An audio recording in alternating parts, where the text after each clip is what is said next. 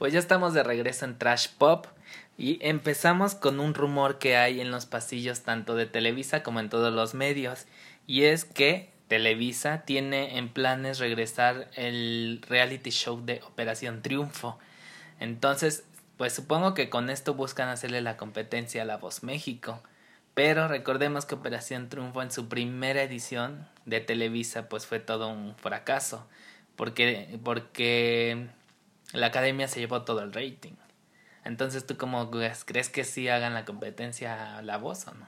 Si saben, si producción sabe manejar muy bien el asunto y invierten y todo, quizás sí, porque pues hemos visto que la voz nada más como que no da una, entonces sí podría ser si lo saben hacer bien.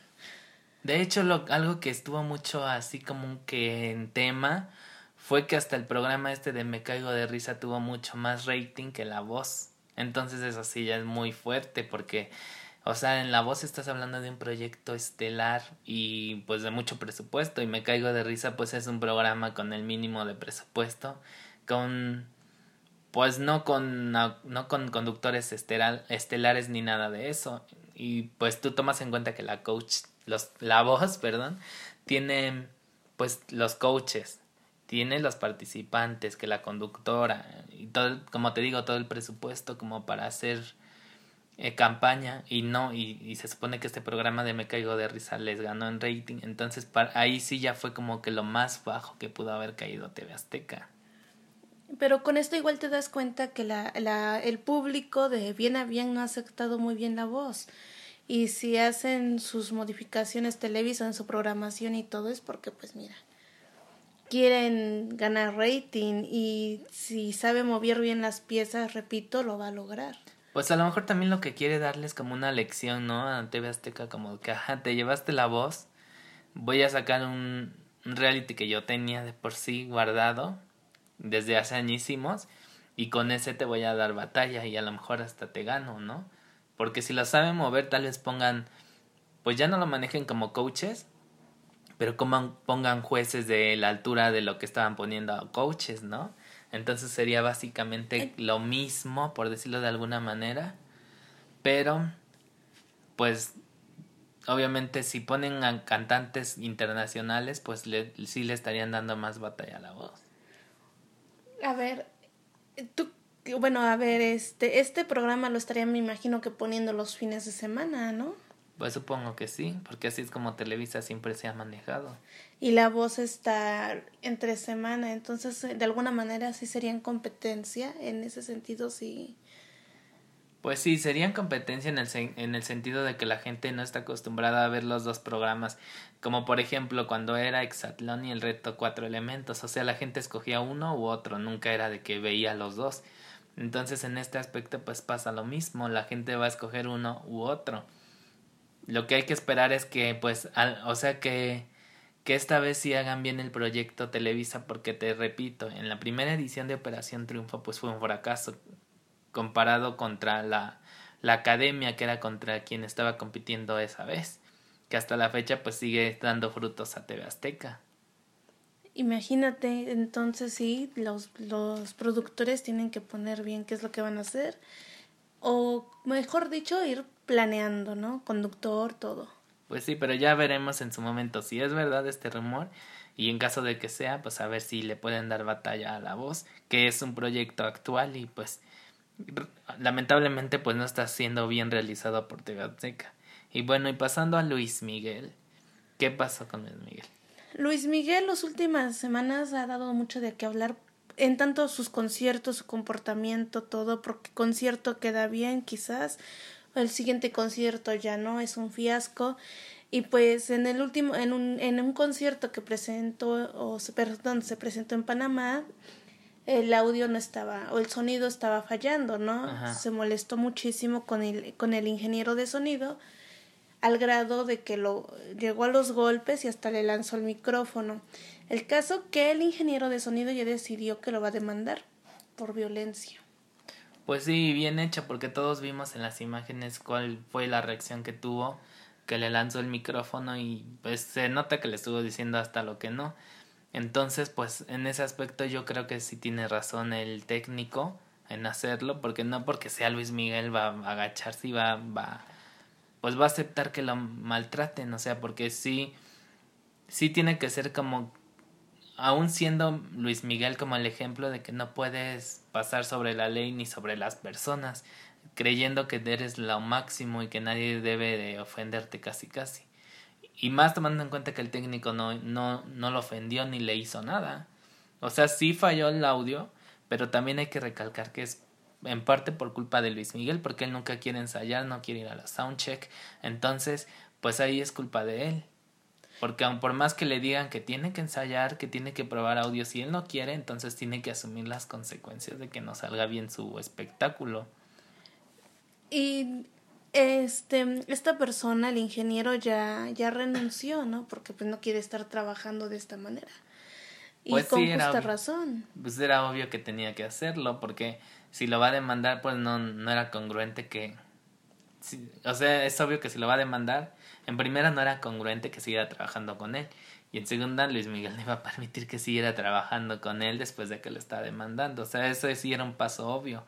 Pero pues sí, era algo que tenía que hacer. Y aunque digan que es porque le quiere sacar dinero, pues lamentablemente, pues sí, lo, la demanda la merece por el comportamiento que tuvo. En estos últimos tiempos hemos visto que Luis Miguel ha tenido muchas muchas cuestiones en cuanto, o sea, esto, ¿no? Como que se ha vuelto muy mm, muy agresivo. O sea, de por sí nunca ha sido un artista que digamos que es muy amoroso con, con los, sus Ajá, seguidores. que no o- es amable. no, pero como que ahorita ya se excedió. Sí, yo creo que esta nueva oleada como que de fama que tuvo, no sé si otra vez como que se le subió y piensa que es el último refresco del desierto, entonces pues él pensará que puede hacer lo que quiera y la gente se tiene que aguantar, pero pues con esta demanda ojalá y, se dé cuenta que no es así y que tiene que aprender a respetar a tanto a la gente que lo sigue como a la que trabaja para él y darse cuenta que son un conjunto porque si ellos no están pues él no, no puede sobresalir y también él poner de su parte porque si no ensaya, si no hacen las cosas como deben de ser pues lo- el espectáculo no va a salir. Algunas personas piensan o opinan que todo esto se debe a su soledad, a su depresión, todo lo que ha pasado en su vida, pero tú no te puedes ir desquitando con los demás por lo que te pase. Pues si es no. que fuese eso. Pues no, porque entonces ya ese pretexto todo el mundo sería un caos, gente gritando en el tráfico, gente en el banco, en las, en las tortillas, en donde se te ocurra, ¿no? Y entonces pues sí tienes que saber separar tus sentimientos contra lo laboral, ¿no? Y, y ser un poco más profesional, porque eso es lo que significa el profesionalismo, dejar a un lado las cosas que no tengan nada que ver con tu trabajo y, y pues dar la mejor cara porque a eso te dedicas. O si no pues cambia de trabajo. Si no te gusta interactuar con la gente no te gusta que te pidan fotos que te pidan canciones pues mejor cambias de trabajo donde no haya gente y te encierras en una fábrica no sé Sí, pero en este caso Luis Miguel es lo único que sabe hacer. pues lamentablemente para él. Lamentable o afortunadamente porque sabe que la gente lo perdona sigue yendo a sus conciertos y de ahí sigue ganando dinerales. Entonces yo siento que a lo mejor sí es más afortunadamente para él la gente sigue queriéndolo escuchar aunque a veces se quede con las ganas porque él les cancele o no lo hace bien Pero aquí hay un respeto y creo que el respeto debe de ser hacia el público, porque el público está pagando un boleto para un concierto.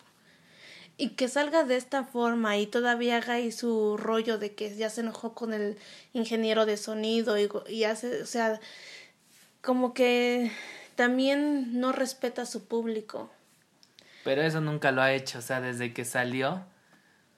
De hecho, muchos dicen que maldito Luisito Rey, pero creo que desde que su papá se separó de él es cuando se ha comportado así. Es cuando no ha tenido respeto a su público y cuando no le ha importado si compran el disco, si compran el boleto. O sea, él cree que lo merece todo porque se siente, no sé, parido por Dios. Y eso es lo que pasa es que ahí es el público el que tiene la culpa porque ellos son los que tienen que darle la lección y darle a entender que si nosotros no eres nadie. O sea, aunque sea lo castigaran con un par de conciertos de que saben que no vamos a comprar boletos a ver qué hace. Pero como la gente siempre está ahí, siempre están comprando, pues entonces él nunca va a aprender. Y si como bien dice, si no le dan una lección o él no reflexiona, su carrera se puede ver muy afectada. Sí, de hecho. Y entonces, pues ligando a este tema, su hija, eh, que está en controversia con, con su tía, podríamos decirlo. Con ella también. Eh, aquí lo que ocurre es que Michelle Salas ya comentó, bueno, hizo un breve comentario que se lo dio a hoy. Prácticamente fue que pues no, ella no va a decir nada y y para empezar no va a difamar o insultar a su familia, ¿no? Ella está tranquila y pues únicamente se está enfocando a su, a su trabajo, a lo que ella le gusta hacer. Pues sí, y le dio como que una cachetada con guante blanco, porque, o sea, Frida Sofía piensa que estándola picando y picando y picando, la otra iba a explotar.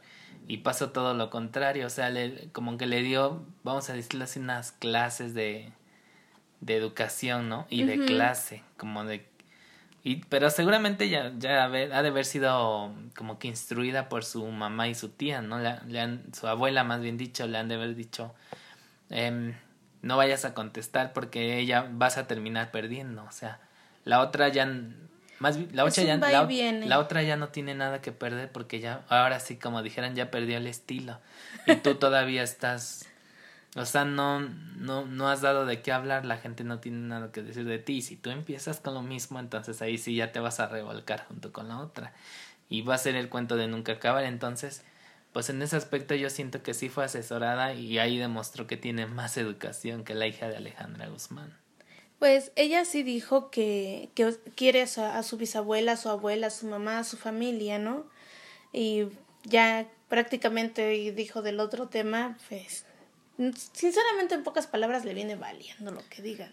Pues realmente hizo bien, ¿no? Porque, mm, como te digo, o sea, ella ahorita no ha dicho nada y su imagen está intacta. Y si empieza a hacer caso a, a, las provocaciones de Frida Sofía, entonces ahí es donde va a valer su carrera, que, porque ella realmente sí está haciendo algo por su carrera.